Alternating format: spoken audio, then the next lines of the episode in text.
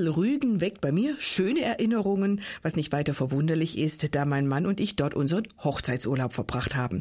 Sassnitz mit seinen berühmten Kreidefelsen, Binz mit seinem herrlichen Strand und natürlich Selin mit der malerischen Seebrücke. Alles berühmte, klassische Urlaubsorte mit bezaubernder Bäderarchitektur, die Jahr für Jahr tausende Urlauber anlocken. Das alles hat sehr wenig mit dem Zuhause meiner beiden Gäste Lydia Böttger und Alexander Henning gemeinsam. Obwohl auch sie auf Rügen leben, gehören geschnitzte Schnörkel an den Häuserfassaden und gepflegte Cocktailrunden an der Strandpromenade nicht zu ihrem Alltag. Sie leben in Rotensee. Das ist ein Stadtteil des Hauptortes auf Rügen, der heißt Bergen und liegt, grob gesagt, so ziemlich in der Mitte der zerklüfteten Ostseeinsel. Und wie das für größere Ansiedlungen in der DDR damals üblich war, hat auch das idyllische Bergen seine Plattenbausiedlung. Sie wurde in den 80er Jahren aus dem Boden gestampft, aber vermutlich kommen da seither nur dann Rügenurlauber vorbei, wenn sie sich gründlich verfahren haben. Meine beiden Gäste indes, sie wohnen dort und ich sage ganz herzlich willkommen bei Kalando, Lydia Böttger und Alexander Henning aus Bergen-Rotensee. Danke. Dankeschön. Genau. Ich freue mich, dass ihr gut hier gelandet seid in Wetzlar und ich muss das gleich mal vorausschicken. Normalerweise betone ich das jetzt nicht so ausführlich, wo meine Gäste wohnen. Das tut ja auch im Allgemeinen nichts zur Sache, aber in eurem Fall sehr wohl. Da tut's das schon. Das werden wir im, wir im Laufe der Sendung auch noch ausführlich erklären, warum das so ist. Ähm, Lydia, ich möchte mit dir gern anfangen. Einfach mal fragen, was ist Rotensee für ein Ort? Was ist charakteristisch für dieses Wohngebiet? Naja, die Platte, würde ich sagen, ist charakteristisch. Ähm, äh, böse Zungen sagen natürlich auch die Hundehäufen und sowas. Äh, ja, also es ist jetzt nicht der aufgeräumteste Stadtteil. Ähm, manches wirkt ein bisschen heruntergekommen auch. Aber es gibt natürlich auch schöne Ecken. Also wir haben einen schönen Park, ähm, wo die Kinder gut spielen können. Oder ja, sowas. Aber es ist jetzt kein Stadtteil, den man besuchen würde, wenn man jetzt Bergen besichtigt. Mhm. Was für Menschen leben dort in Roten See? Es ist eigentlich ziemlich gemischt, was da die Menschen, die dort leben. Äh, man, es ist nicht so der klassische Homo platensis, der, der dort zu finden ist, sondern ja eigentlich äh, Mittelschicht, aber eben auch ein hoher Anteil an Arbeitslosen, an Hartz-IV-Empfängern, ein hoher Anteil an alleinerziehenden Eltern, äh, Mütter, die oft mehrere Kinder von verschiedenen Vätern haben. Äh, und das bringt natürlich auch eine ganze Reihe soziale Probleme mit sich. Mhm. Ist es das, was man in der Regel als sozialen Brennpunkt bezeichnet oder wäre das übertrieben? Doch ja. Mhm. Bergen, in Bergen ist es auf jeden Fall der soziale Brennpunkt. Mhm. Hat sich denn was getan seit der Wende? Also ist ja auch schon ein paar Jahre her. Äh, wurde da renoviert, saniert, verbessert, verschönert? Es wurde renoviert, äh, einige etliche Plattenbauten sind wärmegedämmt worden, äh, sind auch baulich verändert worden, Etagen abgetragen worden und so. Also es gibt recht schicke Wohnungen und Wohnblöcke da in dem Viertel, aber auch so den klassischen äh, DDR-Plattenbau mit Waschbeton-Fassade. Mhm. mhm. Lydia, wie lebt sich's da so für dich? Ich frage mal so ganz frech, wie, wie wohnst du? Eigentlich ganz normal wie überall auch. Also man wohnt halt mit vielen Leuten in einem Haus, aber mhm. ansonsten ist das jetzt nicht der große Unterschied. Man hört, wenn der Nachbar niest, sage ich immer. Oder wenn er eben gerade ähm, äh, eine Schraube einschraubt äh, irgendwo, weil das geht dort nur mit Schlagbohrer. Mhm. Und äh, entsprechend, also so mal eben einen Nagel in die Wand schlagen, das ist da nicht. Also, mhm. aber sonst ist es eigentlich relativ normal, würde ich sagen. Also man rückt sich akustisch recht nahe? Ja. Vielleicht auch olfaktorisch, mal riecht, wenn der Nachbar irgendwas mit Knoblauch kocht oder wie ist das? Gelegentlich, wenn der Wind ungünstig steht, dann kommst du durch den, den Luftabzug, ja. die Gerüche dann oder auch im Treppenhaus, riecht man es dann genau. einfach. Also man sitzt sich einfach doch schon recht nah auf der Pelle. Was natürlich spannend ist für das, was ihr tut, schwierige Frage, aber den roten Seher gibt's vermutlich nicht, aber ich nenne ihn jetzt mal so, wie sind die Leute dort so äh, spirituell drauf? Was wird bei euch in der Platte geglaubt? Da gibt es vielleicht nicht unbedingt den roten Seher, sondern vielleicht eher den Nordostdeutschen. Mhm. ähm, also ich denke, die meisten glauben erstmal gar nichts, würden sie selber sagen. Also die haben gar keine Ambitionen für Religion oder so. Das ist schon eher die Ausnahme. Dann sind es vielleicht höchstens noch Leute, die irgendwie eine Oma oder Oma haben, die irgendwie gläubig ist, das heißt, die irgendwie Weihnachten in den Gottesdienst geht oder mhm. so gefühlt. Mhm. Ja. Was mir aufgefallen ist, äh, sind verschiedene Autos, wo dann Aufkleber drauf sind, äh, geschützt durch Odin. Äh, mhm. Also auch die, die nordischen Gottheiten spielen teilweise eine, eine Rolle und ist auch ein bewusstes Bekenntnis, was genau dahinter sich verbirgt. Da bin ich noch nicht dahinter gekommen. Mhm. Ähm, und wenn man so unter die Oberfläche schaut, dann findet man an, bei vielen Menschen auch so ein bisschen Aberglauben. Den Glaube an, an Heiler, an, an besondere Wunderkräfte. Äh, also es ist eine ein spirituelle Basis da, aber sehr diffus. die nichts mit der tra traditionellen oder christlichen äh, Tradition gemein hat wenn ich euch da richtig verstehe. Das ist genau. weggebrochen irgendwann. Genau, so ist es. Mhm. Ja, ja, falls es das denn mal gab, so ja. richtig, also. Also es gibt äh, einen geringen Anteil an, an Christen, an Gemeindegliedern auch äh, der örtlichen Kirchengemeinde, die wohnen auch in Rotensee mhm. und äh, die gehören natürlich auch zu der Gemeinschaft dazu. Mhm. Aber das ist eben nur ein kleiner Anteil. Mhm. Sprechen die Leute über sowas in Rotensee? Sind die bereit, über spirituelle Dinge zu sprechen? Oder sind das so, ja, No-Go-Themen oder tatsächlich auch Themen, die sie einfach nicht interessieren, wo sie gar nicht mal auf die Idee kommen würden, über sowas nachzudenken, über so Glaubens- und Lebensfragen? Also ich würde sagen, normalerweise spricht man über dieses Thema nicht, auch nicht oder erst recht nicht im Familienkreis. Mhm. Ähm, wir merken das dann, wenn Leute mit uns in Kontakt kommen äh, eine Frau zum Beispiel, da hat die Familie gesagt, äh, geh da bloß nicht hin, die drehen dich um. Ähm, oder auch, wir merken, dass wir oft die Ansprechpartner sind für Glaubensfragen, weil man es eben in der Familie nicht besprechen kann.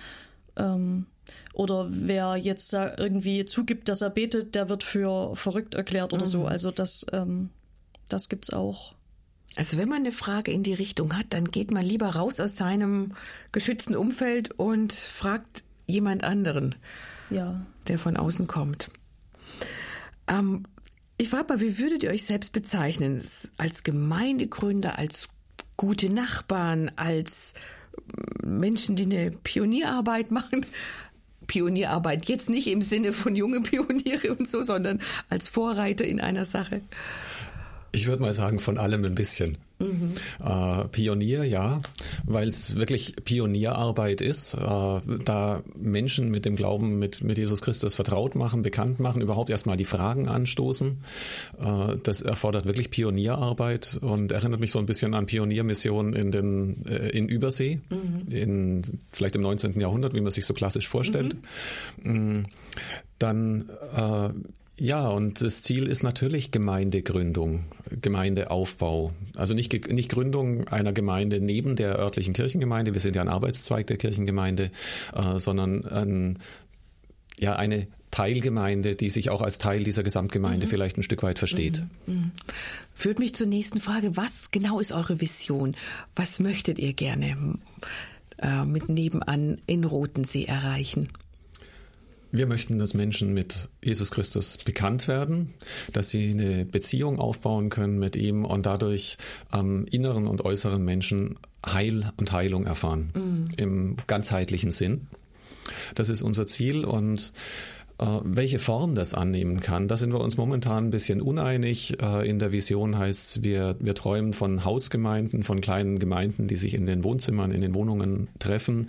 Das hat sich in der Vergangenheit gezeigt, dass das gar nicht so einfach ist, mhm. weil die Wohnungen sind so der Rückzugsraum, der, der Schutzraum. Da lasse ich nicht ohne weiteres jemand anderes rein. Äh, da sind wir jetzt momentan ein bisschen auf der Suche, was, was können bessere, besser geeignete mhm. Formen sein. Mhm. Vielleicht neutralere Räume oder Neutralere so. Räume mhm. zum Beispiel. Ich würde vielleicht noch ergänzen, ähm, das eine ist ja der persönliche Glaube, aber wir wünschen uns auch, dass Rotensee verändert wird, ähm, weil wir merken, dass da Menschen sind, die Hoffnung brauchen und die neue Perspektiven brauchen. Und mhm. das betrifft eigentlich den ganzen Stadtteil, es betrifft nur die, nicht nur die einzelnen Leute. Und ja, wir wünschen uns, dass Rotensee verändert wird und Menschen Perspektive und Hoffnung gewinnen und ja. Mhm. Also ein sozialer Brennpunkt eben in dieser Plattenbausiedlung mit viel Arbeitslosigkeit, mit wenig Perspektive. Und da hinein kommen Menschen wie Lydia Böttger und Alexander Henning und wollen den Leuten einen ganz neuen Horizont eröffnen. Plötzlich soll da so ein echter Global Player eine Rolle in deren Leben spielen, und zwar Gott, ähm, den die meisten Bewohner von Rotensee vielleicht nicht so auf dem Lebensschirm haben bisher. Das birgt noch eine Menge Gesprächsstoff und wir reden auch weiter.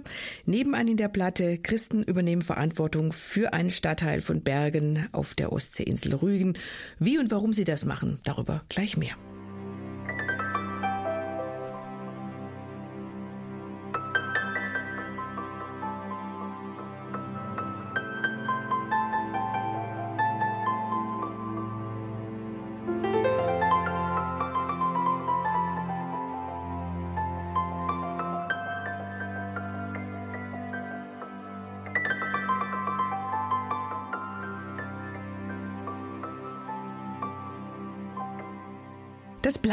Plattenbaugebiet Bergen-Rotensee entkirchlicht, entchristlicht, Ort sozialer Probleme und Spannungen.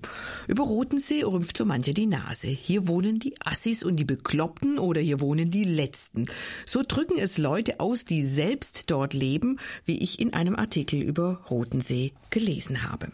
Diese zugegebenermaßen sehr subjektiven Einschätzungen lassen auf den ersten Blick nicht viel Raum für Positives und trotzdem haben sich meine beiden Studiogäste Lydia Böttger und Alexander Henning auf das Experiment eingelassen, als zunächst Fremde in diese Platte zu ziehen.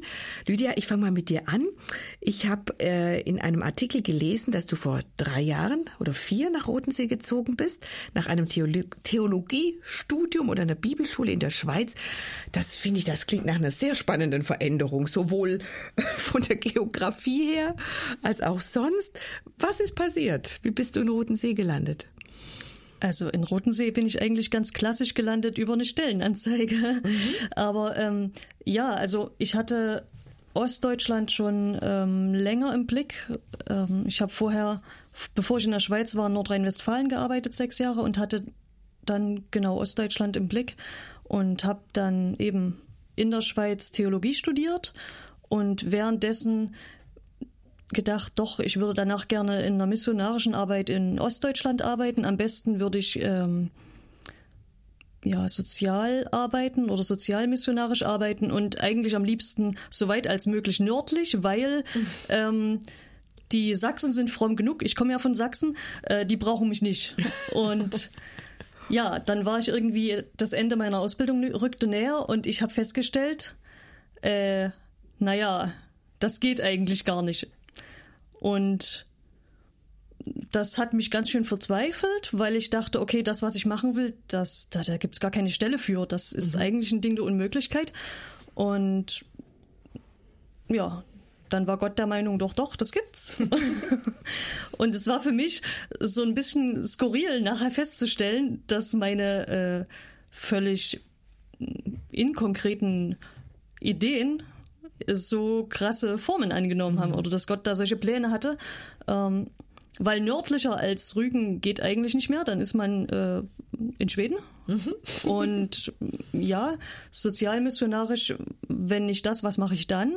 Also es war eigentlich genau das, ähm, was ich wollte.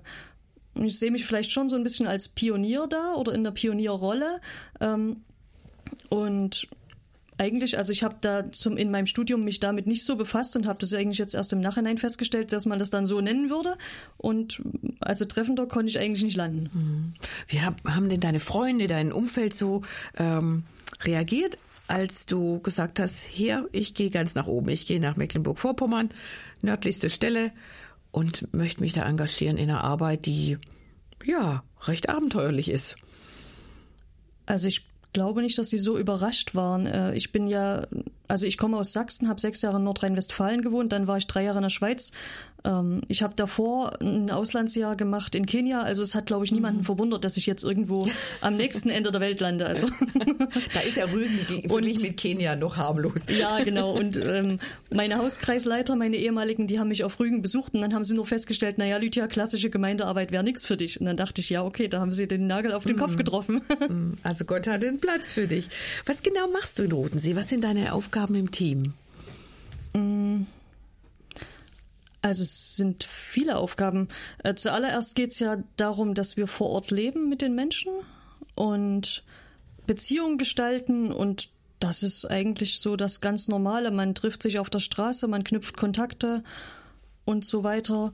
Ähm, Also du treibst dich viel auf der Straße rum, um das jein, mal so salopp auszudrücken. Jein, so kann man es nicht sagen. Also ähm, was, was vielleicht so meine Hauptaufgabe oder mein Hauptding ist, ist unser Straßencafé. Wir haben so ein Feuerwehrauto, mit dem stehen wir auf der Straße an einem zentralen Platz und geben kostenlos Kaffee und Tee aus und kommen mit den Leuten ins Gespräch. Und also das ist jetzt nicht so wie Laufkundschaft, dass die Leute vorbeigehen, schnell einen Kaffee mitnehmen und verschwinden, sondern viele kommen dann auch zum Reden und bleiben dann auch einen ganzen Vormittag da.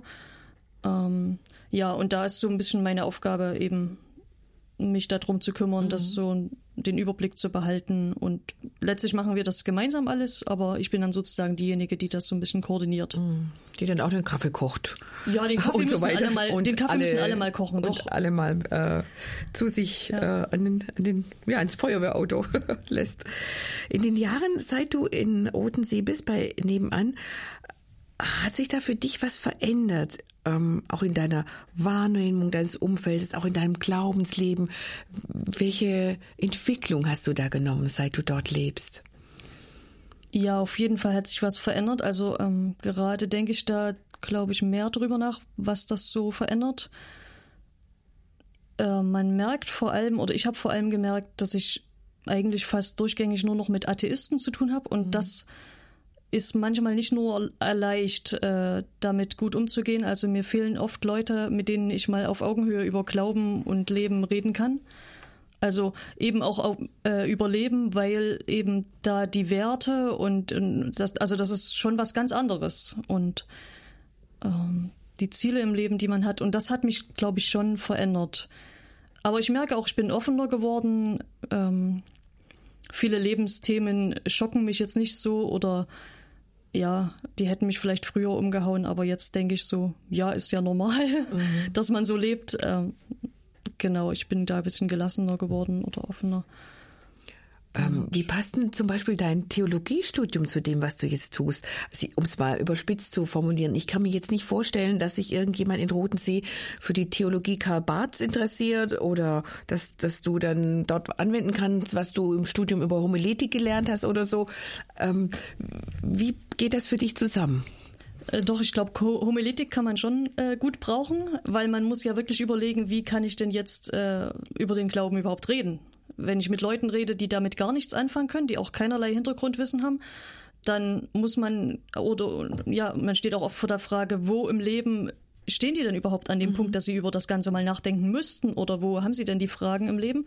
Da braucht man schon sehr viel Homiletik, finde ich. Aber sonst, ähm, also für mich gehört das eigentlich zusammen. Also ich habe, glaube ich, sowieso nicht so die äh, nicht Theologie studiert, um über die ganzen theoretischen Sachen so nachzuphilosophieren, sondern ich war immer schon mit den Praxisfragen unterwegs. Mhm. Ähm, und habe immer gedacht, okay, und was nützt mir das jetzt in der Praxis? Und also praktische Theologie war immer schon eher mein Hauptfach, mhm. also mein, mein Herzensthema.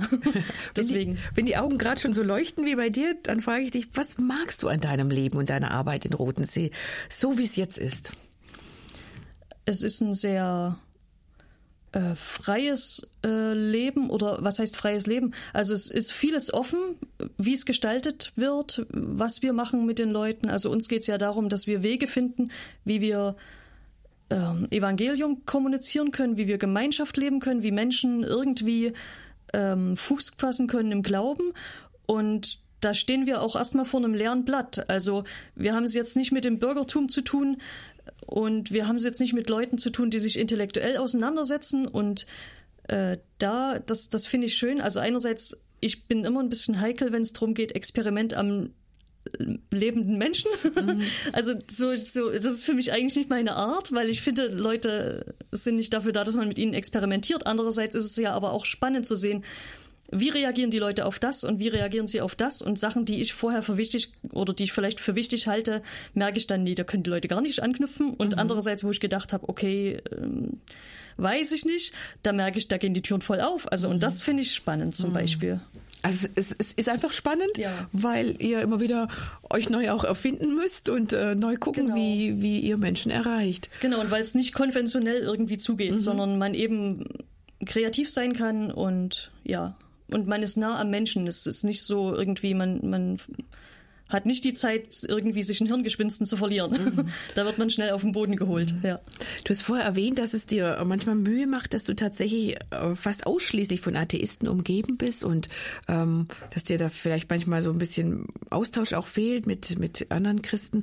Gibt es noch, noch was, wo du echt sagst, das ist schwer, auch schwer zu ertragen? Ich werde mit sehr vielen Grenzerfahrungen äh, konfrontiert. Also ich lebe mit Menschen, die sehr viel Leid erfahren im Leben. Mhm. Und es sind ja nicht irgendwie Bekannte, sondern es sind meine Nachbarn und meine Freunde. Also wir bauen Beziehungen auf. Wir, wir arbeiten nicht äh, wie ein Sozialpädagoge, der sagt, das ist meine Arbeit, sondern wir leben mit den Menschen und wir nehmen Anteil. Und das ist schon hart, wenn man jemanden zum Beispiel im Sterbeprozess begleitet oder äh, eine Freundin begleitet, die gerade ihre Freundin verliert und so. Das ist, das ist nicht lustig. Und das ist dann auch manchmal, dass man nachts nicht schlafen kann, weil man denkt, scheiße, was mache ich jetzt? Mhm. Sorry. Aber, ja, ja, genau. Klar. Und, und das, das ist manchmal echt hart. Und was nicht hart, aber herausfordernd für mich oft ist, ähm, ist tatsächlich die Abgrenzung. Denn ja, dadurch, dass wir so inkarnatorisch leben, also das ist so der theologische Fachbegriff, eben so wie Jesus mit den Menschen gelebt hat, so wollen auch wir bei den Menschen sein, mit ihnen Leben teilen, ist es natürlich tatsächlich auch schwer, eine Grenze zu ziehen und zu sagen, mhm. okay. Und ich merke auch, mir fehlt oft dann die Kraft zu sagen, ich fahre jetzt mal raus. Weil das hilft natürlich, wenn man mal draußen ist, wenn ich von der Insel gefahren bin, mal nach Greifslerwald oder nach Stralsund oder auch wenn ich auf der Insel mal ans Meer fahre, kann ich schon abschalten. Aber manches Mal, wenn mich das Leben so fordert, dann merke ich, dass genau das mich noch stresst. Also wenn ich mich dann noch auf den Weg machen muss, damit ich zur Ruhe komme. Mhm. Und das kann sehr herausfordernd werden. Mhm. Ja. Glaube ich, ja. Lydia Böttger, Teil des Nebenanteams in Bergen auf Rügen. Noch viel frischer dabei ist Alexander Henning, der mit seiner Frau Silke erst im Juni nach Rotensee gezogen ist, nachdem er zuvor 13 Jahre Pfarrer im bayerischen Passau war. Da ist die Umstellung vermutlich noch in vollem Gange und danach frage ich ihn gleich.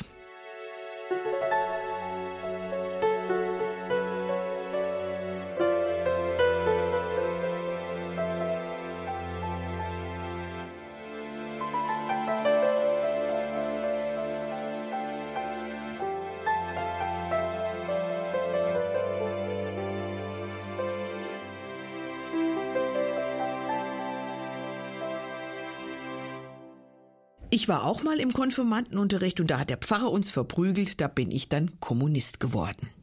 So wird ein strammer Ex-SEDler aus der Plattenbausiedlung Rotensee in Bergen auf Rügen in einem Zeitungsartikel zitiert. Die ablehnende Haltung allem Christlichen gegenüber, die hier zum Ausdruck kommt, ist sicherlich kein Einzelfall in diesem Wohngebiet. Da dürften es Menschen wie mein heutiger Gast Alexander Henning nicht gerade leicht haben. Der Mann ist nämlich erstens studierter Pfarrer, zweitens aus Bayern und drittens, was will der überhaupt hier? Genau das möchte ich auch von ihm wissen. Alexander, was hat denn dich und deine Frau Silke dazu getrieben, die Sicherheit einer Pfarrstelle im wirklich auch sehr wunderschönen Passau aufzugeben und im Juni diesen Jahres in eine Plattenbausiedlung am ganz anderen Ende Deutschlands zu ziehen? Also wenn ich jetzt die ganz kurze und vielleicht ein bisschen fromm klingende Antwort geben soll, Gott hat gerufen und wir sind gefolgt. Mhm. Geht's, äh, nun, geht's noch länger? Es geht noch ein bisschen ausführlicher, aber das ist durchaus ein bisschen kompliziert mhm. auch. Äh, ich habe vor zwei Jahren eine Studienauszeit genommen fürs Sommersemester in Greifswald und habe bei der Gelegenheit unter anderem auch das Projekt nebenan kennengelernt, aber es einfach nur wahrgenommen zu der Zeit. Mhm. Äh, aber es war mir jedenfalls oder war uns dann, meiner Frau und mir dann dadurch nicht ganz unbekannt und habe gleichzeitig bei diesem Studiensemester gemerkt, ich würde gerne wissenschaftlich noch mich weiterbilden, weiterarbeiten. Äh, und wir haben nach Möglichkeiten gesucht, was ist da machbar, kann ich da irgendwo in Greifswald andocken, äh, wie können wir unseren Lebensunterhalt für die Zeit sichern? Und dabei ist ähm, sind wir zunächst mal angesprochen worden, ob wir uns eine Mitarbeit bei Nebenan vorstellen könnten. Meine Frau hat damals genauso reagiert, wie als ich von missionarischen Praktikum zurückkam und gesagt habe, ich will in die Mission, dann hat sie gesagt, nach Papua-Neuguinea oder ins Ausland ohne mich, in die Platte ohne mich. Ähm, dabei ist es jedenfalls aber nicht geblieben. Ähm, meine, also Silke ist dann auf eine Stellenanzeige gestoßen. Als wir, wir haben einfach überlegt, äh, ist es vielleicht eine Möglichkeit, dass sie arbeitet, Geld verdient äh, und ich mache meine wissenschaftliche Arbeit. Und wir haben das auch zunächst mal zur Kenntnis genommen und dann bin ich nochmal auf diese Stellenanzeige gestoßen und dann haben wir uns doch ein bisschen intensiver damit beschäftigt. Und ausschlaggebend war letztendlich ein Zeitschriftenartikel, den ich gelesen habe über ein Projekt von einem Ehepaar unter Prostituierten in, irgendwo in Südamerika. Äh, das war ein Interview, fand ich total spannend, diesen Artikel, äh, und habe ihn dann meiner Frau noch vorgelesen. Und im Vorlesen habe ich gemerkt, hoppla, da spricht Gott genau zu mir. Mhm. Da geht es um mich und die Menschen in Rotensee und mhm. nicht um dieses Projekt. Mhm. Äh, und da hat da habe ich gemerkt, es ist einfach auch eine ungeheure Liebe zu diesen Menschen da und ich möchte dort sein. Es geht mir um die Menschen. Ich möchte da mitarbeiten. Ich möchte da äh, einfach das tun, ähm, ja, das Evangelium dort leben und hinbringen. Und ähm, ja, und dann haben wir uns beworben. Mhm. Also aus eigener Erfahrung kann ich sagen, es ist nie verkehrt, an dem Platz zu sein, an dem Gott einen haben will. Aber Absolut. es gab ja noch diese Passauer äh, Gemeinde. Da gab es ja auch viel loszulassen für, für dich, auch für deine Frau. Ähm, wie haben die zum Beispiel reagiert auf diesen doch radikalen Schnitt? Haben die ihren Herrn Pfarrer gerne in den Norden ziehen lassen oder wie war das? Also das dann kommuniziert hast, die Leute hier, kommt was ganz Neues jetzt.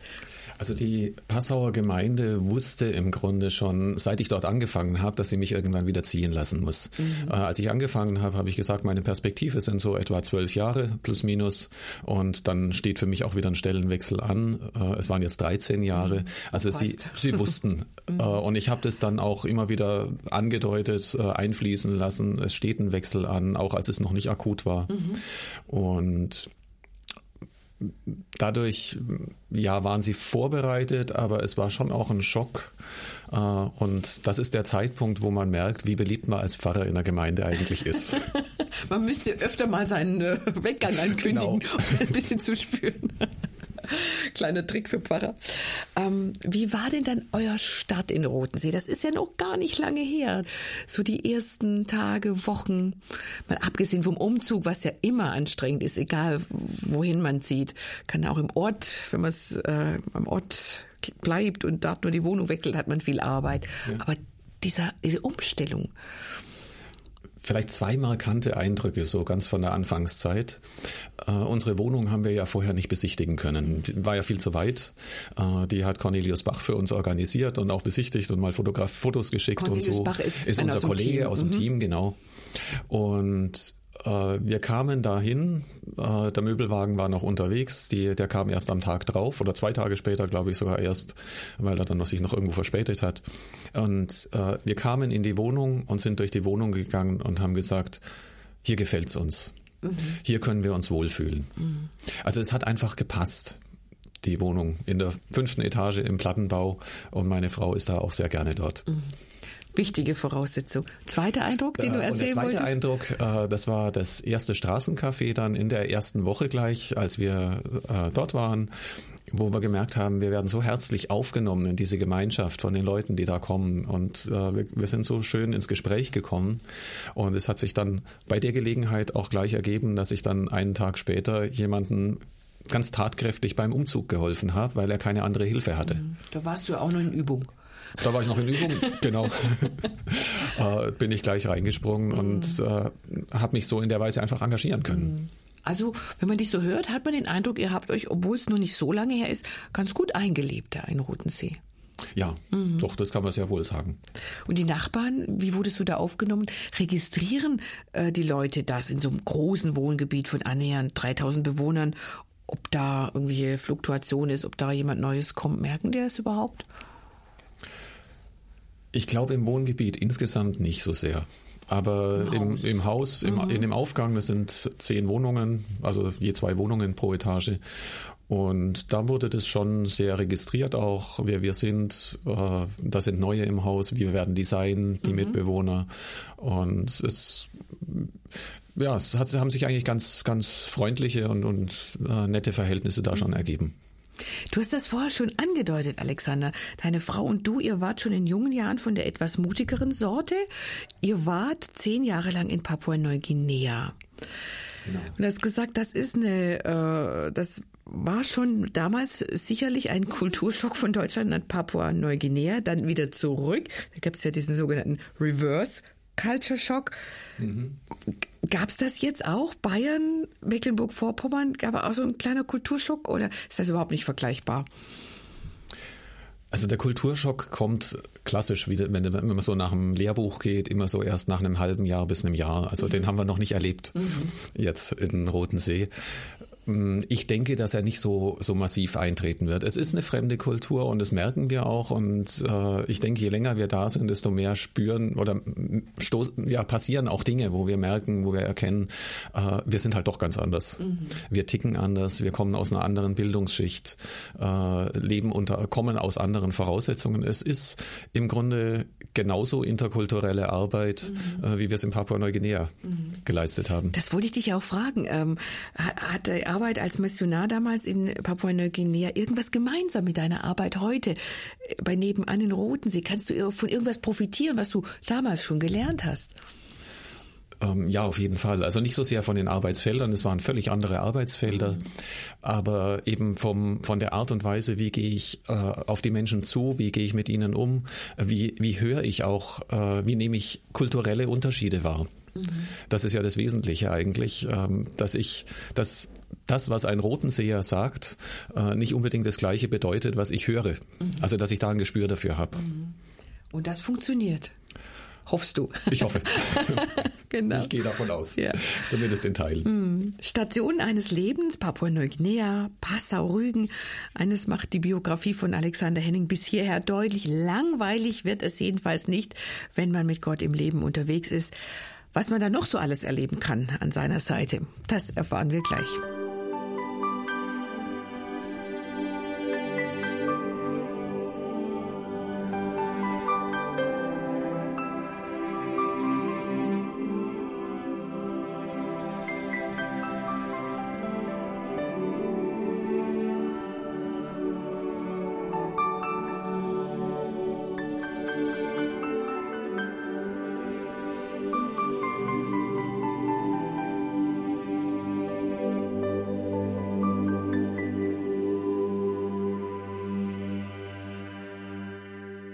Kalando stellen wir Ihnen heute ein Gemeindeaufbauprojekt auf der Insel Rügen vor.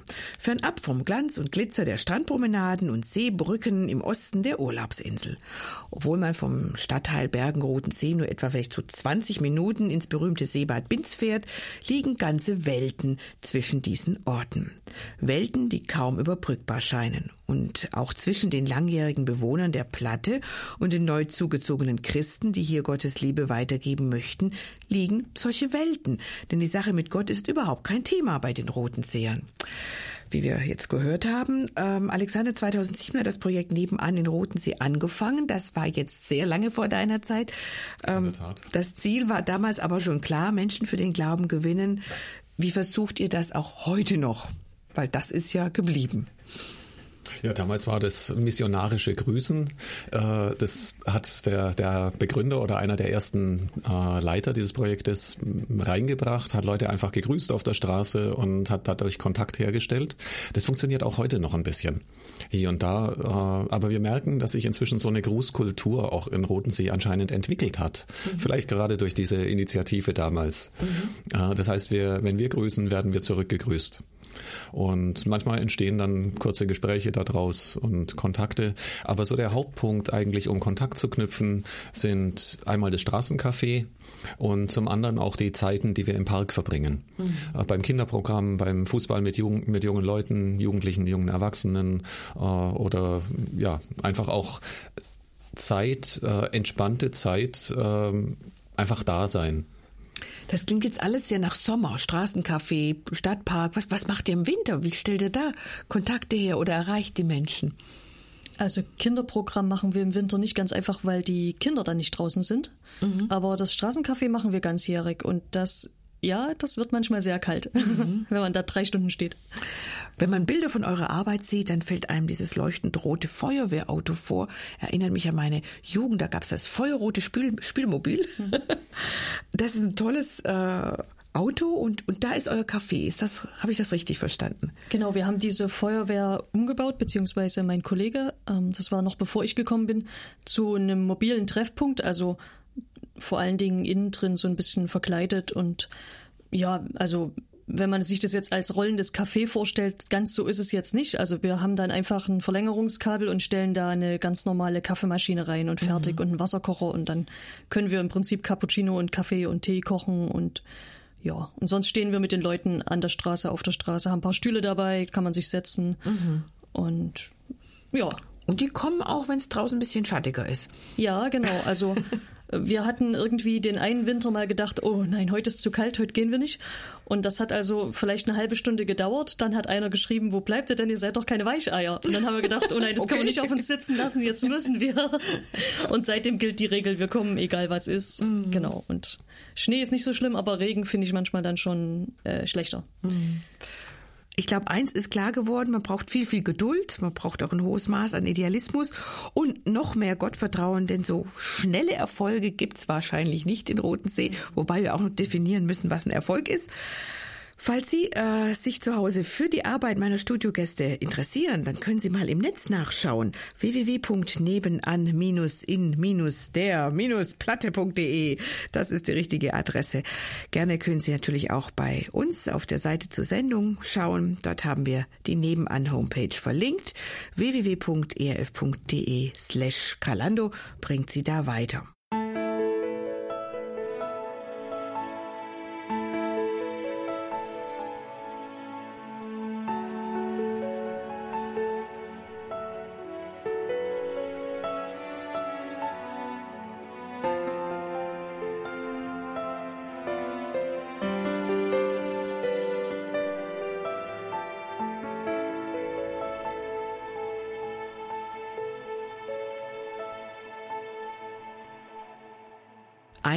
Hat die DDR-Führung damals geschafft.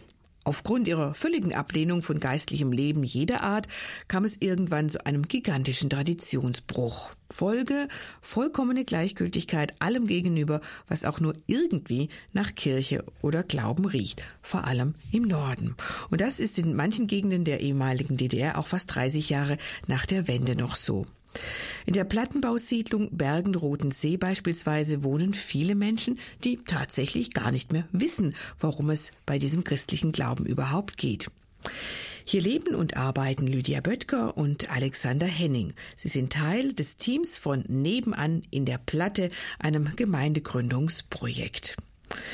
Wie erlebt ihr das? Ähm, sind eure Nachbarn tatsächlich so ahnungslos, was christliche Glaubensinhalte betrifft, wie sie sich vielleicht nach außen geben? Oder ist das vielleicht auch so ein bisschen Provokation in eure Richtung, äh, wenn sie sich selbst zum Beispiel als Heiden bezeichnen oder so tun, als hätten sie keinen blassen Dunst von allem? Na, das wäre schön, wenn man das so sagen könnte. Die tun nur so, aber das ist schon wirklich so. Also, ähm, das fängt bei den ganz selbstverständlichen Sachen an. Zum Beispiel haben wir einen Feierabend zum Thema Gebet gemacht und das haben wir vorher gesagt. Ja, es geht nächstes Mal um das Thema Gebet. Und dann meinte eine Frau doch, ja, da könnt ihr gleich mal meine Enkelkinder ins Gebet nehmen. und da, okay. haben wir realisiert, oh, okay, ja, sie weiß gar nicht, was wir meinen. Mhm. Oder ähm, wir haben mit Praktikanten zusammen mal ein Kinderprogramm auch irgendwie zu diesem Thema gemacht im Park und hatten da so ein ähm, Dosentelefon gebaut und das sozusagen die Schnur oben am, am, an der Feuerwehr festgemacht, so nach dem Motto, da kann man mit Gott telefonieren. Und dann kam ein kleines Mädchen und meinte, was ist denn das, Gott? Also nicht mhm. wer ist das, sondern was ist das denn? Für mhm. sie war das ein Begriff, mit dem sie nichts anfangen konnte. Mhm. Wahnsinn, nie gehört quasi. Mhm. Genau. Ja, und wenn ich an die, die junge Frau denke, der wir auch beim Umzug geholfen haben, äh, die hatte so mitgekriegt, dass ich Pfarrer von Beruf bin und dann hat sie gefragt, was macht denn ein Pfarrer eigentlich? Wofür wird er eigentlich so bezahlt? Mhm. Und habe ich dann so ein bisschen erklärt und das Stichwort Predigt gebraucht und sie meinte drauf, Predigt, das sei für sie total negativ besetzt. Ja, wieso denn?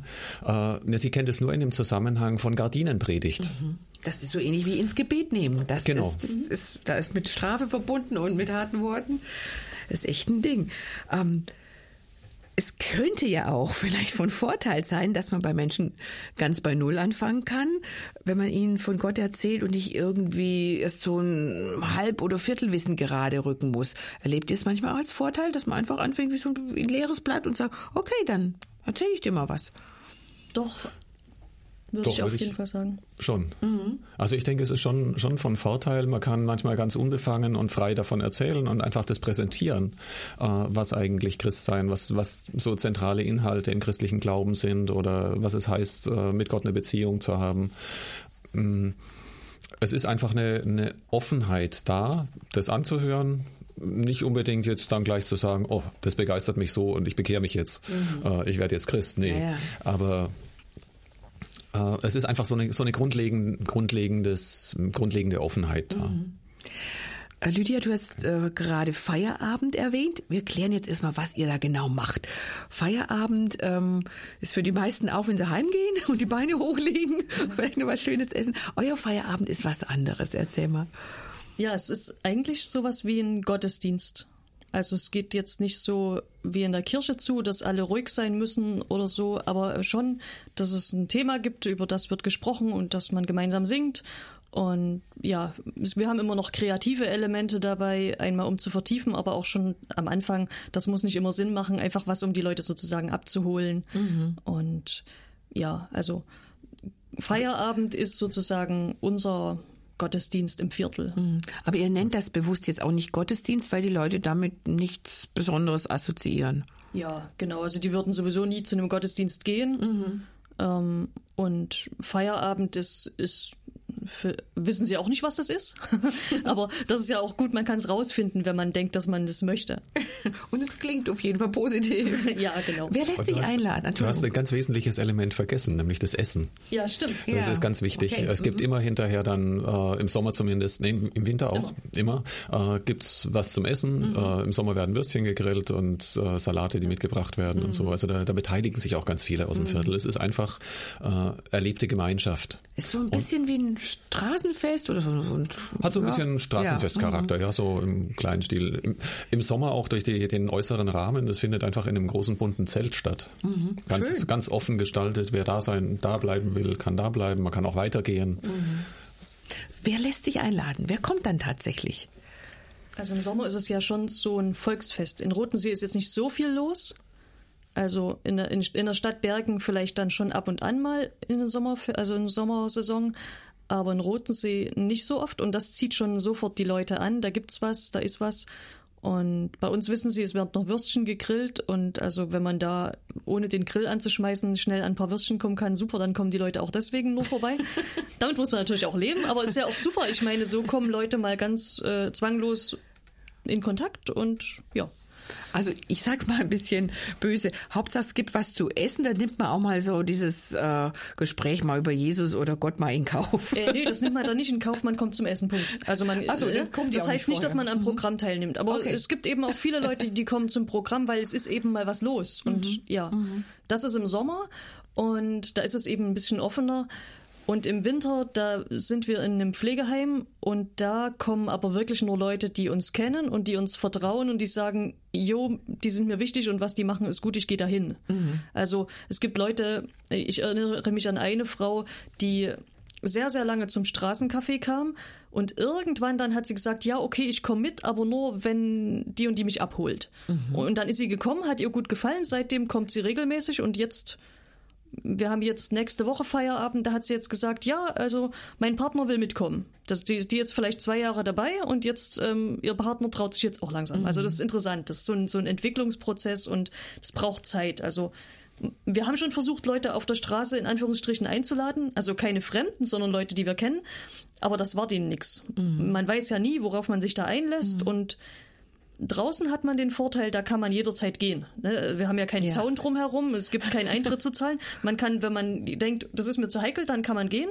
Und die Rotenseher lieben das Unverbindliche. Also wenn man wenn man schon in ein Gebäude rein muss, man wird ja dann gesehen, jetzt ist man drinne und vielleicht kriegt noch einer mit, dass man rausgeht. Nee, das ist schon heikel. Also das- diese Vertrauenssache, das ist, merke ich ganz stark. Ja. Da ist der Sommer dann doch mehr dann eure Zeit. Musstet ihr ähm, in eurer Arbeit, eure Angebote über die Jahre den tatsächlichen Gegebenheiten auch immer wieder neu anpassen? Also, was du gerade sagtest, am Anfang denkt man vielleicht, Mensch, man lädt da jemand mal ein, den man ein bisschen kennt oder verteilt vielleicht sogar Flyer, wie man das anderswo macht und dann merkt man, das ist völlig undenkbar, da kommt kein Mensch. Also ich kann jetzt über die vergangenen Jahre nicht so viel sagen, weil wir erst ein halbes Jahr dabei sind. Äh, aber was ich sagen kann, ist, dass wir äh, momentan in einem Prozess sind, äh, ja, Dinge grundlegend zu überdenken und äh, neu zu gestalten, auch neue Wege vielleicht einzuschlagen. Äh, da möchte ich jetzt noch nicht allzu konkret werden, weil es einfach noch die, die Überlegungsphase ist. Äh, und äh, das sind sicher auch Impulse, die Silke und ich durch unser unseren unbedarften Blick auf die Arbeit von außen her, die neu dazugekommen sind, äh, damit reingebracht haben. Aber ich glaube, das war auch so ein Empfinden von euch, die schon länger da sind, dass, dass es irgendwo hakt, aber es war die Kapazität jetzt nicht da, mhm. äh, weiterzuentwickeln. Genau. Aber jetzt sind zwei neue Leute mit von der Partie. Sind mit im Team, genau. genau. Und jetzt haben wir die Kapazität und einfach auch die Ideen und mhm. äh, ich glaube, es, da ist was im Aufbruch dann, wenn es soweit ist, dann kommt er einfach mal wieder. Aber jetzt sind wir noch wieder. Die Mitarbeiter von nebenan in der Platte geben und investieren viel in die Beziehungen zu ihren Nachbarn aus dem Viertel. Die Frage, ob sie dafür auch was zurückbekommen und ob ihr Engagement auch Früchte trägt, die muss erlaubt sein. Und die stelle ich gleich nach dem nächsten Titel.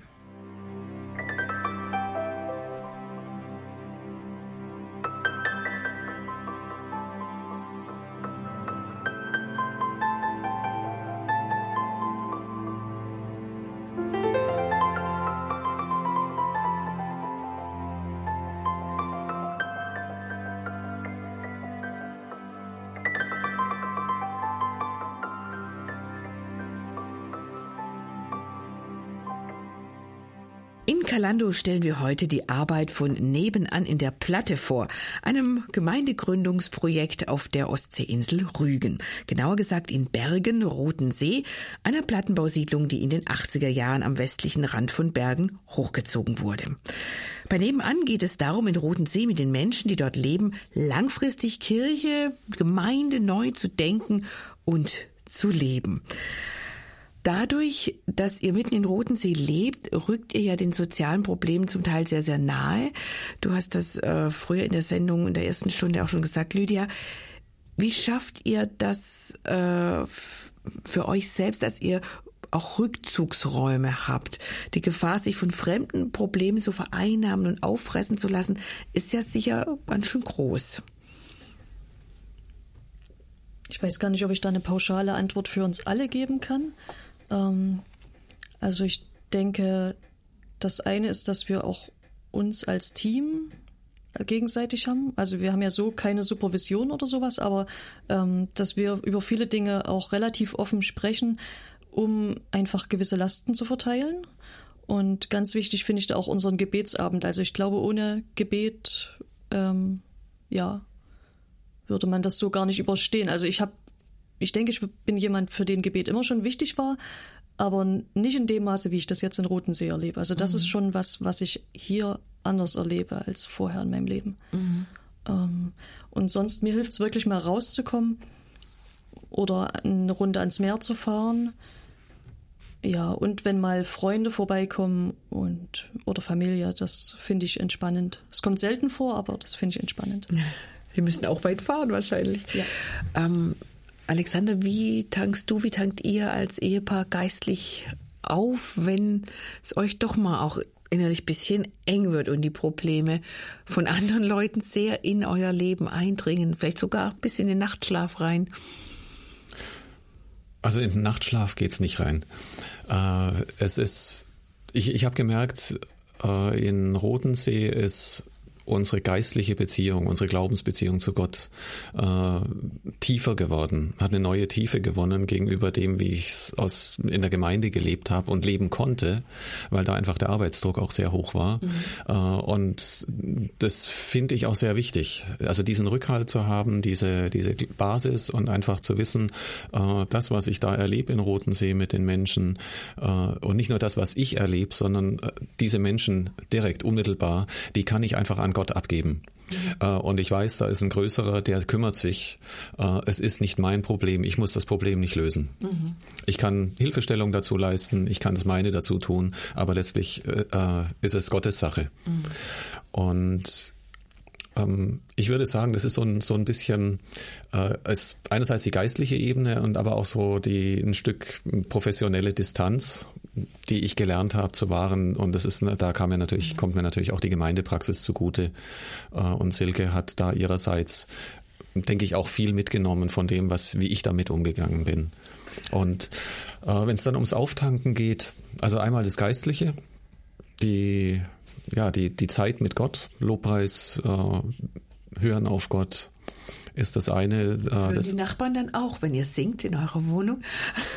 Die müssen relativ viel aushalten ja. bei uns, äh, zumal Silke und ich auch beide gerne musizieren. Mhm. Silke spielt Querflöte, ich spiele Klavier und ich war anfangs sehr im Zweifel, kann ich das dem Plattenbau den Mitbewohnern überhaupt zumuten, aber es geht erstaunlich gut mhm. und wenn ich spiele, dann spiele ich manchmal eine Stunde. Ja. Geduldige ja. Nachbarn. Genau. Also wir haben so unsere, unsere Bereiche dann einfach, wo mhm. wir auch wieder auftanken und uns erholen oder auch nach draußen. Mhm. Die, wir genießen auch die Insel. Ganz einfach, die ist wunderschön. Ich finde es sehr spannend, was, was ihr sagt. Ihr übernehmt Verantwortung, habt das übernommen, geistlich auch Verantwortung für diesen Stadtteil, gebt sie aber gleichzeitig auch wieder ab, diese Verantwortung für einzelne Menschen, weil ihr natürlich das nicht tragen und ertragen könnt. Alles, was da im Einzelnen ist, auch an schwierigen biografischen äh, Konstellationen. Das ist schon eine, eine spannende Sache, es auf die Schulter zu nehmen und gleichzeitig wieder Gott vor die Füße zu legen. Ich frage mal, was, welches biblische Konzept steckt eigentlich hinter eurer Arbeit? Dieses Nebenan sein, mittendrin sein, dabei sein. Das Stichwort ist vorhin schon mal gefallen. Es ist ein inkarnatorisches Konzept. Das will ich mal erklärt kriegen. genau. Äh, Inkarnation ist äh, bezeichnet die, die Menschwerdung Gottes in Jesus Christus. Das Wort wurde Fleisch und wohnte unter uns, wie es im Anfang des Johannesevangeliums heißt. Äh, da steckt es drin, Inkarnation, Fleischwerdung. Ähm, Gott hat sich so ganz herabgelassen, ist ganz in unsere Welt eingetaucht, um äh, uns das Heil zu bringen. Und äh, natürlich sind wir nicht Gott, aber wir versuchen mit unseren Kräften, mit unseren Möglichkeiten, Möglichkeiten, im Grunde dasselbe, das Gleiche in, in Rotensee zu machen. Wir tauchen ein in die Welt dieser Menschen und äh, versuchen, eins mit ihnen zu werden, um ihnen das Heil Gottes nahezubringen. Das ist auch sehr nach Paulus Geschmack. Den roten Seher ein roten Seher. Richtig. Ihr baut Beziehungen, ihr bietet euch an als Freunde, als Wegbegleiter. Habt ihr es denn auch schon erlebt, dass Menschen sich dann tatsächlich auch mal öffnen für Gottes Liebe, wenn auch viel Zeit vergehen muss, ehe es soweit ist? Also ich denke, das erleben wir immer wieder bei Einzelnen, dass sie offen werden für Gott. Ähm eine Frau, die ist jetzt schon länger äh, unterwegs und ist sie immer offener geworden mit der Zeit, hatte bei einem Feierabend dann mal den Eindruck ähm, oder, oder war sehr angesprochen von einem Bibelvers, den wir ihr zugesprochen haben. Und dann hat ihre Freundin, mit der wir uns zum Bibellesen treffen, gesagt, du kannst ja mal mitkommen zum Bibellesen. Und dann hatte sie aber irgendwie riesigen Respekt, weil sie meinte, dann müsste sie doch erst in die Kirche eintreten, damit mhm. sie das könnte. Und ja, hat das dann natürlich erstmal nicht gemacht. Und dann gab es jetzt nochmal eine Gelegenheit bei einer missionarischen Aktion, dass wir für sie gebetet haben. Und da haben wir wirklich erlebt, dass sie Gott und Gottes Eingreifen in ihrem Leben wirklich gespürt hat. Und also sie hat diese Sache auch sehr, sehr ernst genommen, also und hat, denke ich, wirklich da Gott erlebt und äh, Gottes Eingreifen in ihrem Leben war sie für sie wirklich oder ist für sie wirklich greifbar geworden und sie weiß jetzt, denke ich dadurch auch, es gibt jemanden da oben. Und plötzlich haben wir sie auch jetzt bei der neuen Feierabendplanung mit dabei gehabt und da war sie ganz voll mit dem Herzen dabei. Also die ist jetzt kein Christ geworden, aber die ähm, weiß doch, es gibt diesen Gott und offensichtlich hat er hier in mein Leben eingegriffen und die ist plötzlich ganz offen. Also wir sind sehr mhm. gespannt, wie sich das noch entwickeln wird, aber das ist ähm, ein riesiges Hoffnungszeichen. Ja, und das mhm. ist nicht die einzige, wo wir das erleben. Also nur die gerade aktuell so eine Sache, die uns alle als Team sehr begeistert. Ja. Ich, mir, mir fällt da so, so ein vertrautes Bild ein, also für Christen vertraut aus dem Buch der Offenbarung in der Bibel, wo es heißt, dass Jesus an der Tür steht und anklopft und darauf wartet, dass man ihn reinlässt. Und damit ist dann die Herzenstür gemeint und mal auf eure Situation übertragen, ähm, denke ich, kann man es so sagen, dass ihr euch quasi als verlängerten Arm Jesu da versteht, der ihm das Anklopfen an den Wohnungstüren abnimmt oder an den, den Kontakt abnimmt, damit er dann irgendwann selber reingelassen werden kann. Kann man das so ein bisschen in diesem Bild zusammenfassen? Doch, ja, also genauso sehen wir das auch, dass wir sagen, wenn die Menschen uns begegnen, dann begegnen sie auch Jesus. Mhm. Ähm, und also es ist ja ihre erste Begegnung mit Gott, ihre erste Konfrontation mit Gott. Ob das immer so offensichtlich für sie ist, ist die Frage, aber vielleicht geht es uns ja auch ähnlich im Alltag, dass uns Jesus begegnet und wir merken es gar nicht. Mhm. Also genau. vielleicht im Bild gesprochen, aber vielleicht auch ganz realistisch. Nicht nur im Bild. Ne? Mhm. Ich stelle trotzdem auch mal die Frage, ähm, die mir auch unter den Nägeln brennt. Wie geht ihr mit Enttäuschungen um? Es, es kommt ja sicher auch häufig vor, dass ihr super Kontakt zu jemandem bekommen habt, dass sich vielleicht sogar eine gute Freundschaft entwickelt hat und plötzlich, aus welchen Gründen auch immer, zieht sich der andere zurück, weil es ihm zu eng, zu heiß, zu was auch immer wird oder weil der Nachbar zuguckt und das will er nicht. Das muss man ja auch persönlich verkraften.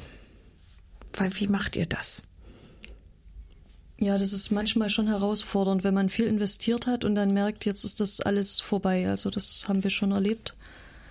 Ähm, es ist dann, also man muss sich auf diesen Prozess einlassen, einmal zu sagen, ich investiere, egal was rauskommt. Es geht ja nicht darum, dass wir hier ein Ergebnis erreichen wollen, sondern wir können mhm. den Menschen nur begegnen um, um, ihrer selbst willen. Auch Jesus hat ja nicht gesagt, ich bin jetzt hier und alle sollen zum Glauben kommen. Das war vielleicht sein Wunsch, aber er hat ja zuallererst mal, ist er auf die Menschen zugegangen als Menschen und ähm, er hat auch einen reichen Jüngling gehen lassen, der gesagt hat, nein, ich mach das nicht. Ich verkaufe nicht alles, was ich habe. Also äh, Jesus stellt ja auch selber vor die Wahl und, und lässt den Menschen auch die Wahl. Und diese Offenheit müssen wir uns auch behalten. Und ähm, es ist dann aber auch wirklich ein Prozess, auf den man sich selber einlassen muss, loszulassen und zu sagen, es ist nicht meine Baustelle. Also mhm. ich habe mich investiert, ja, aber es ist nicht, ist nicht meine Baustelle. Und ich glaube, das ist immer wieder ein Prozess. Da kann man jetzt nicht sagen, okay, Schema F, jetzt mache ich das. Und also man, man kann das nicht abhaken. Es geht eben um Beziehung und nicht um um einen Job. Also das ist vielleicht mhm. der Unterschied. Also ich würde es gerne äh, auch mit dem Bild von, von dem Gleichnis von dem Sämann, das Jesus ja gebraucht, äh, sagen. Der Sämann, der den Samen ausstreut und dann fällt manches aufs Feld und manches fällt äh, auf den Weg und, und wird von Vögeln weggepickt und oder in die Steine und verdorrt und so weiter. Ähm, unser Auftrag als Säleute ist nicht, das Getreide zum Wachsen zu bringen, sondern unser Auftrag ist auszusehen. Und der Sämann, der sät aus und sät großzügig aus mhm. und macht sich keine Gedanken, wo es überall hinfällt. Mhm. Und es ist noch keinem gelungen, Getreide per Hand groß zu ziehen. so ist es.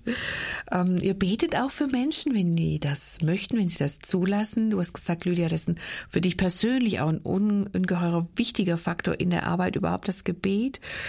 Ähm, habt ihr manchmal den Eindruck, dass ihr sagt, ach, ach Gott, bitte zeig dich doch da mal etwas klarer, wenn ihr zum Beispiel für kranke Menschen betet oder wo eine, eine Ehe oder eine Partnerschaft an einer, einer schwierigen Stelle ist und denkt, jetzt, jetzt wäre doch toll, wenn die oder der mal was erleben würde, wenn Gott da jetzt mal äh, so seine Macht zeigen würde. Und wenn das dann nicht eintritt, dann muss man das ja auch erst wieder ein bisschen verkraften, die Enttäuschung, die man dann vielleicht empfindet. Das ist so. Äh, und ich denke, das Problem ist, dass man nicht nur selber, dass wir nicht nur wir selber die Enttäuschung verkraften müssen, sondern dass auch die anderen, für die wir gebetet haben, mit denen wir vielleicht gebetet haben, dass die die Enttäuschung verkraften müssen, mhm. Äh, dass wir sie da begleiten müssen. Ähm, ich denke trotzdem, äh, kein, also natürlich ist diese Sehnsucht da, dass Gott sich mächtig zeigt und endlich mal irgendwas in Ordnung bringt, was, woran wir auch mitleiden. Aber wir können ja Gott nicht zwingen. Mhm. Also es ist immer auch die, die Offenheit. Ja. Er kann und er will, aber es erfordert auch die Stärke, das, die, die Enttäuschung dann eben mhm. oder äh, das zu tragen, wenn Gott eben anders will. Ja. Aber ihr müsst das dann auch weiter vermitteln, wenn jetzt ja.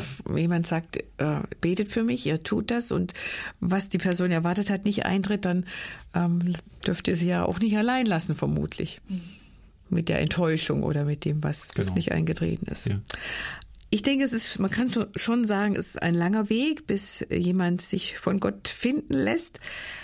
Aber ich höre auch, das ist für euch noch lange kein Grund aufzugeben, ähm, noch lange kein Grund da zu resignieren.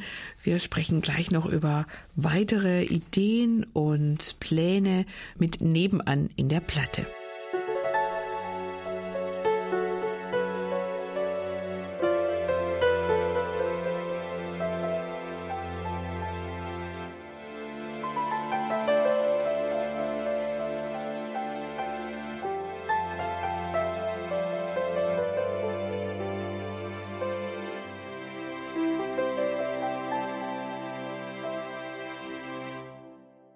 Glaube ist für die Menschen etwas Lebensfremdes, dem aus ihrer Sicht jeglicher Alltagsbezug fehlt. Das ist ein Zitat aus einem Artikel, den mein heutiger Gast Lydia Böttger über ihre Arbeit in dem Gemeindegründungsprojekt Nebenan geschrieben hat. Darüber sprechen wir heute in Kalando. Und das ist natürlich echt so eine Sache, dieser Alltagsbezug, den die Menschen sich natürlich berechtigterweise wünschen. Wie kann man Menschen an den Gedanken heranführen, dass der Glaube gerade da im Alltag eine Relevanz hat und da äh, trägt und zählt? Das ist die große Herausforderung, vor der stehen wir eigentlich immer wieder neu. Was bedeutet denn Glaube im Alltag? Und ja, also ich kann gar nicht so pauschal sagen, wie mache ich das jetzt? Mir fällt gerade nur ein Beispiel ein äh, von unserer Weihnachtsfeier vor zwei Jahren. Also wir haben einfach eine Weihnachtsfeier beim Straßencafé gemacht, also Open Air Weihnachtsfeier. Ein paar Plätzchen, ein paar Lebkuchen, die, die Leute mitgebracht haben, Punsch gekocht und dann ähm, wollte ich eine Andacht machen, ich weiß gar nicht mehr worüber. Also einfach so live auf der Straße, drei Minuten oder irgend sowas. Und hatte das alles schon fertig und dann war gerade am Vorabend oder zwei Tage vorher plötzlich diese Geschichte äh, mit diesem ähm, Typen, der da in Berlin mhm. in die in diesen Weihnachtsmarkt gefahren mhm. ist mit dem LKW. Mhm.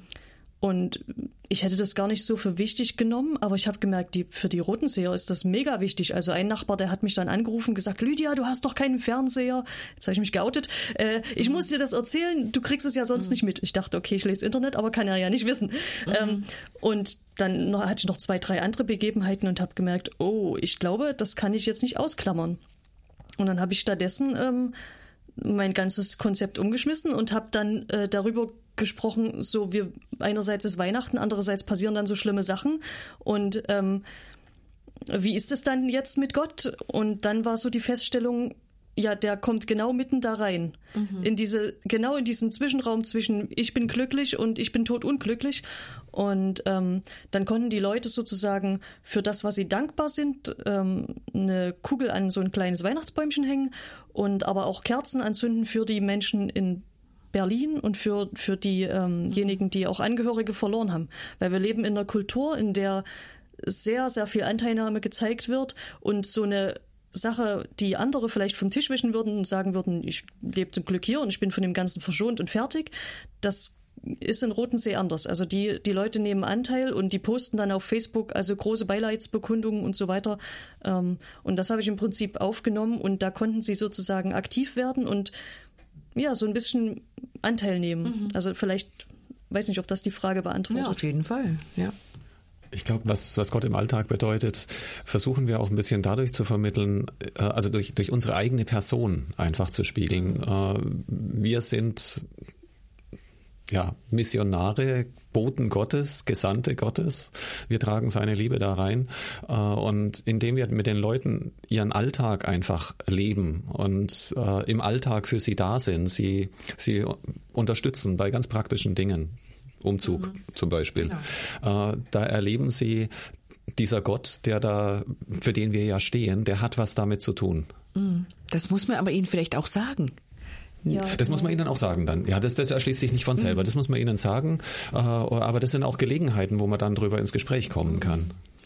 Ich habe in einem äh, Rundbrief auch gelesen, den ihr immer wieder rausbringt. Es gibt durchaus auch ähm, andere Menschen, die keinen Glaubenshintergrund haben, die aber auch sehr präsent sind und sehr hilfsbereit und für Rotensee aktiv sind. Ja. Ähm, man kann also nicht nur sagen, nur die Christen tun hier Gutes und engagieren sich. Das muss man fairerweise dann auch sagen in Rotensee. Ja, ich finde gerade dadurch wird ja deutlich, dass wir Ebenbilder Gottes sind. Mhm. Ähm, und äh, ich denke, dass Gott Dinge in uns hineingelegt hat. Und ich finde es immer wieder sehr spannend, auch nicht nur Gott begegnet, also nicht nur die Leute begegnen Gott in uns, sondern auch wir begegnen Gott in den Leuten. Mhm. Also ich finde, es ist beides immer. Ja. ja.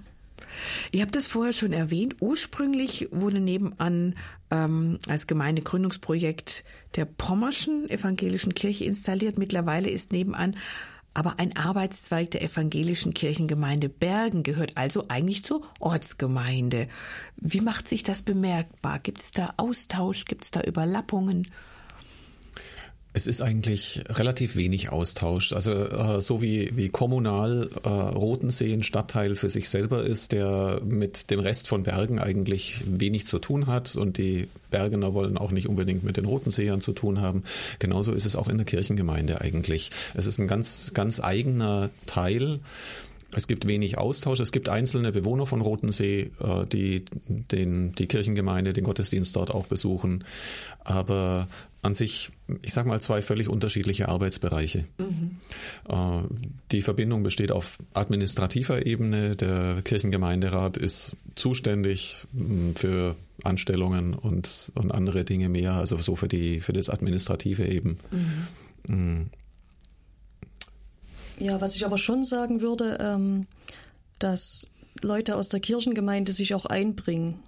Das ist natürlich jetzt nicht die große Masse, aber mhm. ähm, ohne die könnten wir so Sachen wie den Feierabend zum Beispiel gar nicht stemmen. Das würden wir alleine nicht schaffen, mhm. zu, zu, zu viert, zu fünft. Ähm, also jetzt sind wir ja immerhin zu fünft und davor waren wir ja erst nur zu dritt und das ähm, würden wir gar nicht schaffen. Und ja, da würde ich sagen, da bestehen aber schon Verbindungen und das auch schon von Anfang an.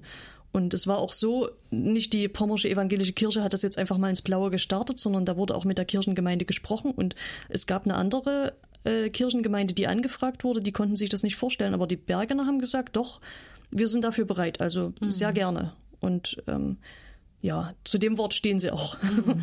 also genau. Und Ziel wäre dann eben auch, dass es so eine Dependance irgendwann mal gibt in Rotensee, dass die evangelische Kirche in Bergen so eine kleine, wie soll man sagen, ja, kleine Gemeinde vor Ort auch hat, eine, ein Ableger, eine Tochtergemeinde oder das, so. Tochtergemeinde das, ja. vielleicht mhm. am ehesten, mhm. so eine, eine, eigenständige kleine Gemeinde in Rotensee, mhm. die aber Teil eben dieser Kirchengemeinde genau. Bergen ist. Ja. Genau, also ich denke, das Problem ist, dass man die Kulturen nicht aufeinander kriegt. Die, die Gottesdienstkulturen mhm. oder die Glaubenskulturen, ähm, aber ansonsten sind wir ja trotzdem verbunden und gehören zusammen. Ja. Und das darf auch so sein. Ja.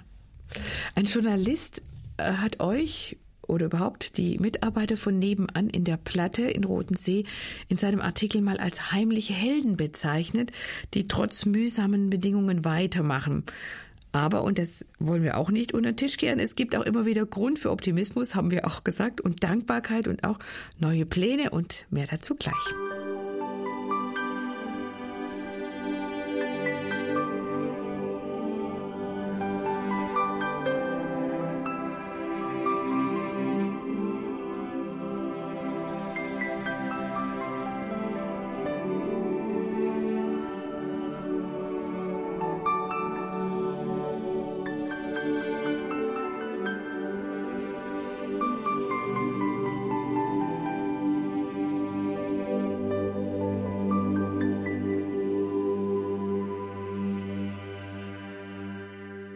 Monatsthema Januar und Februar dreht sich alles um Verantwortung. Verantwortung in Gemeinde und Politik, Verantwortung für die Schöpfung und auch für das eigene Leben. Raus aus der Opferrolle. In Rodensee, einem Stadtteil von Bergen auf Rügen, fühlen sich viele als Opfer, benachteiligt, irgendwie ausgemustert oder abgeschoben. Und genau da möchten die Mitarbeiter von nebenan Gottes Liebe hineintragen und denen, die resigniert sind, sagen, ihr seid weder vergessen noch ungeliebt. Wie schwierig es ist, gegen dieses kollektive Gefühl in der Plattenbausiedlung anzukommen, das haben Alexander Henning und Lydia Böttger schon berichtet. Aber jetzt möchte ich auch von euch wissen, ähm, was euch denn Freude bereitet oder wo, auch, wo ihr auch Silberstreifen am Horizont entdeckt und sagt, Mensch, da hat sich was getan. Und dieses jahrelange Engagement und diese Präsenz, das war alles andere als umsonst. Ja. Als neu in dem Projekt, seit einem halben Jahr drin, kann ich sagen, was, was uns freut, was mich freut, ähm, ist, dass ganz viel Vertrauen gewachsen ist. Äh, es ist eine große Offenheit, wo wir hinkommen als Team von nebenan, von dem Projekt. Ähm, da, da können wir mit Leuten ins Gespräch kommen, da wird uns Vertrauen entgegengebracht äh, und dadurch ist auch Gemeinschaft gewachsen. Es sind Beziehungen entstanden, die wiederum die Grundlage sind für Größeres. Mhm. Und als jemand, der schon länger dabei ist. Ja, mir ging das ja auch so. Ich bin vor vier Jahren dazugekommen und dann ähm, war so die Grundeinstellung, die ist von nebenan, die ist in Ordnung. Mhm. So wurde ich schon wahrgenommen. Und sonst merkt man ja viel Misstrauen gegenüber Fremden, aber das ist auf jeden Fall so. Und jetzt merke ich das auch. Also ich war an St. Martin äh, in Selin am Strand unterwegs und war dann am Rückweg, bin ich bei so einem großen Feuer vorbeigekommen, das sie da gemacht haben und da war irgendwie so ein Fest im Gange und ich bin da nur kurz über den Platz gelaufen und habe da vier oder fünf Kinder getroffen, die gesagt haben, die ist von der Feuerwehr. Also damit meinten sie natürlich unsere Nebenanfeuerwehr. Ich wusste in dem Moment nicht wirklich, was es für Kinder sind, weil in Winterkleidung und so weiter äh, erkennt man ja nicht jeden. Aber das war irgendwie spannend. Also die, die Leute kennen uns, das würde ich auch sagen. Und das ist was, woran man auf jeden Fall anknüpfen kann. Weil vorher ähm, kam ja auch raus, ist viel Misstrauen einfach da, geprägt auch durch die Vergangenheit, die die Menschen hinter sich haben, überwacht zu werden und nicht zu wissen, wer sieht mich, wer spioniert mich aus. Aber dann ist da so ein Vertrauen gewachsen, dass man bei euch weiß, die sind in Ordnung. kann man das so sagen? Doch, das kann man auf jeden Fall so sagen. Das macht sich an, an vielen kleinen Dingen fest. Eben gerade wie Lydia gesagt hat, äh, die sind von der Feuerwehr. Ist uns ganz neu in Rotensee mehrfach passiert, dass Kinder gesagt haben, du bist doch von der Feuerwehr. Und damit war klar, äh, du bist vertrauenswürdig, mhm. du dich kenne ich. Mhm. Äh, oder dass wir, dass meine Frau und ich eingeladen wurden, äh, in eine Wohnung, wo uns ein, ein Bewohner, also Wohnungen werden ja normalerweise Fremden nicht geöffnet, aber wir sind bei der bei einer der ersten Begegnungen in die Wohnung eingeladen worden und sie wurde uns stolz gezeigt, wie die Wohnung aussieht. Mhm. Äh, ich denke, da an solchen Punkten merkt man, wie viel Vertrauen in die Arbeit von nebenan äh, schon aufgebaut ist. Mhm. Ganz wichtige Frage muss auch kommen, wie finanziert sich eure Arbeit überhaupt? Ausschließlich über Spenden. Mhm. wir haben keine, keinerlei Haushaltsmittel aus, aus der, von der Kirchengemeinde, sondern es sind wirklich nur Spenden. Äh, die Arbeit, die Materialkosten, die Sachkosten und die Gehälter gehen ausschließlich aus diesen Mitteln, aus dem, was ja, Gott uns letztlich bereitstellt. Wie kann man euch denn unterstützen? Also das geht eigentlich ganz normal. Ähm, man kann unseren Rundbrief abonnieren Dazu müsste man uns einfach mal kontaktieren über die Internetseite zum Beispiel ähm, und kann Anteil nehmen an dem, was wir schreiben, für uns beten. Man kann für uns spenden. Äh, wir haben es auch schon ganz spannend erlebt, dass ein Ehepaar vorbeigeschneit ist kurz vor Weihnachten und uns zwei Weihnachtstüten in die Hand gedrückt haben. Wir haben die Leute noch nie gesehen. Mhm. Die haben, waren auf einem Einsatz sozusagen, auf einem missionarischen auf Rügen, haben von uns gehört und kamen einfach vorbei. Also ja, auch schön. Ganz, ganz spannende Art, uns zu unterstützen ja. oder wie auch immer. Ja. Ich sage nochmal die Internetadresse, das wäre nämlich das übliche Forum, wie man Kontakt aufnehmen kann, www.nebenaninderplatte.de und zwischen jedem Wort ist dann dieser Bindestrich. Ähm, oder natürlich, das ist noch leichter bei uns die Internetadresse, die auch vielleicht etwas vertrauter ist, www.erf.de slash Kalando. Da haben wir einen Link gesetzt. So langsam gleiten wir aufs Ende der Sendung zu. Vorher klang es schon an, es gibt Pläne, ähm, noch nicht so ganz ausgereift. Ich formuliere es mal so.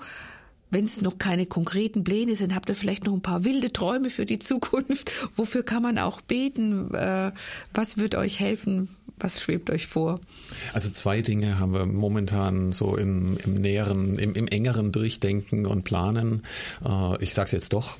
Äh, zum einen, dass wir, äh, wir haben ja den, den Feierabend, der fünfmal im Jahr etwa stattfindet und äh, wir möchten einfach äh, wöchentlich oder 14-tägig, also in einem, in einem engeren Zyklus, äh, eine Art wir wollen es nicht Gottesdienst nennen, Feierzeit vielleicht, äh, aber jedenfalls ein, ein Treffen, eine Begegnung, ja, eine Form von Gottesdienst, die für Roten See passt. Mhm. Und da sind wir jetzt am konkreten Plan, wollen das einfach auch mal ausprobieren. Und das ist das eine. Und das andere ist äh, die Suche nach einem geeigneten Raum. Mhm. Da sind wir momentan auch sehr am Überlegen. Äh, es würde ein schöner Raum zur Verfügung stehen, den wir anmieten könnten. Aber es ist natürlich auch eine finanzielle Frage. Genau, das da kostet. würden wir uns mhm. dann auch durchaus sehr über Spender freuen, die, die sagen, wir können das monatlich auch oder regelmäßig mit einem gewissen Betrag, auch einem kleinen Betrag unterstützen.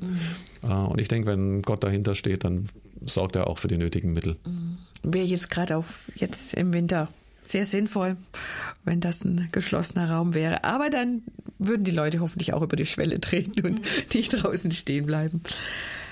Mir bleibt nur noch, ähm, euch ganz, ganz herzlich zu danken, dass ihr uns so gut und auch tiefe Einblicke gegeben habt in euren Dienst, eure Arbeit in Roten See. Lydia Böttger und Alexander Henning waren bei mir, sie vier Jahre und er gutes halbes Jahr in Rotensee. Und einfach auch vielen Dank, dass ihr diese lange Reise unter die Räder genommen habt, um heute hier von eurer Arbeit zu erzählen. Dankeschön. Und vielen Dank auch für das nette Gespräch hier im Studio. Mein Dank gilt auch Ihnen zu Hause fürs Zuhören und wenn Sie Interesse an Nebenan bekommen haben, dann sind die Mitarbeiter für Gebetsunterstützung und natürlich auch für Spenden sehr, sehr dankbar. www.erf.de slash Kalando, da können Sie sich weiter informieren. Auf Wiederhören bis zum nächsten Mal. Bleiben Sie behütet. Am Mikrofon für Sie war Sigrid Offermann.